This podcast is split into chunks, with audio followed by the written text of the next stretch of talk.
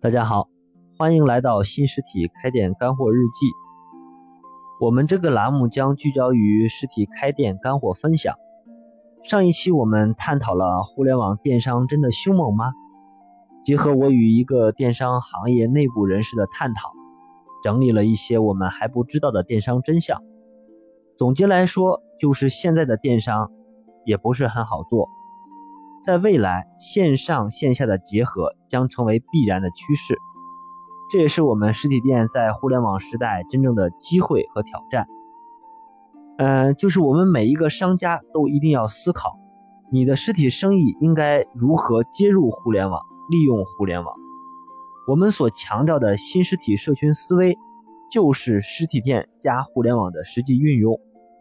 在后期我们会持续的分享。好的，这一期我们将继续探讨，在互联网电商背景下，我们的实体店真正的机会在哪里？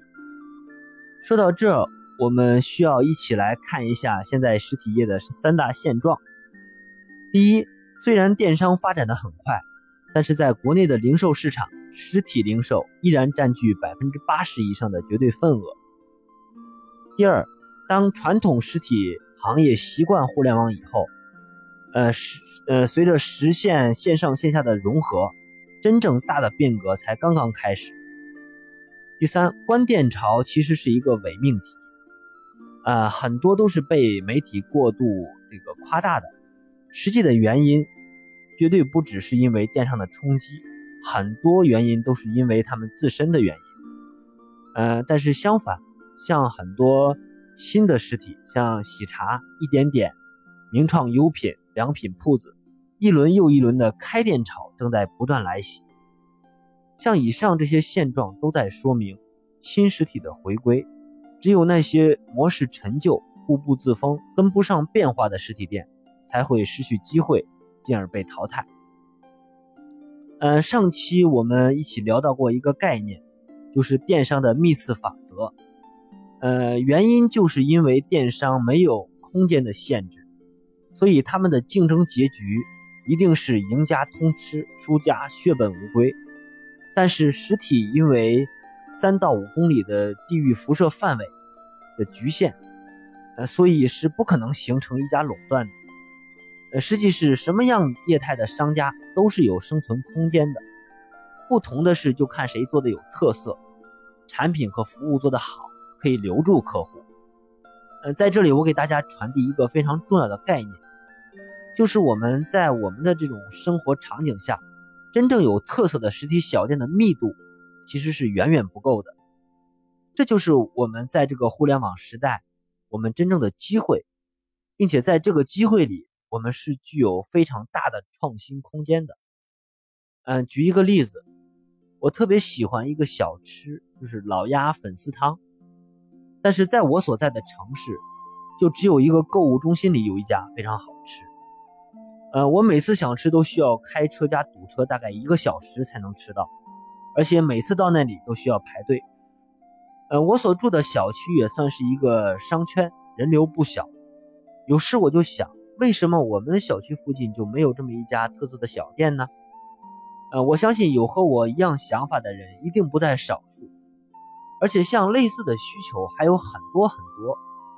其实现在在很多三四线城市。嗯，好的特色的小店都是非常集中的，一般都是集中在当地的一些主要商圈，在很多其他区域，其实一个好的小店的密度是远远不够的。呃，为什么我们国内很多人都去台湾、去日本买买买呢？呃，他们被当地很多特色小店所吸引、所迷恋。呃，回来又抱怨我们的生我们生活的地方就没有这样的小店，为什么会出现这个现象呢？呃，其实真正的原因就是在于消费升级。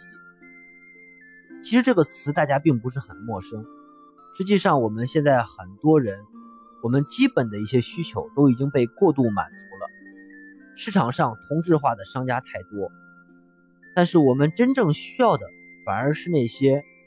真正更好的购物体验，现在的实体业还远远没有跟上这个需求的升级，而且这将是一个不可逆的趋势。面对这个消费升级的趋势，我们小店能做的就只有拥抱变化，顺应升级，才可能抓住我们属于我们的一些机会，而不是被淘汰。呃，其实一个社会的进步就在于这些地方，它的精致小店的密度是不是够高。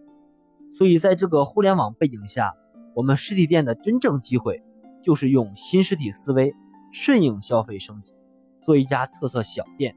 走升级客户消费体验之路，这是一个必然的趋势。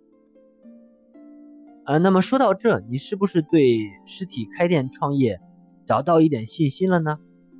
在接下来的日子里，让我们一起来用新实体社群思维，帮助更多人开出一间极具特色的赚钱小店，并且可以永续经营、持续赚钱，让开店的新手和迷茫中的店主少走弯路、少交学费。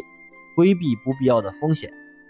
最后，感谢大家点击关注、订阅一下这个栏目。开店是一种修行，让我们一路同行，每天进步一点。谢谢大家。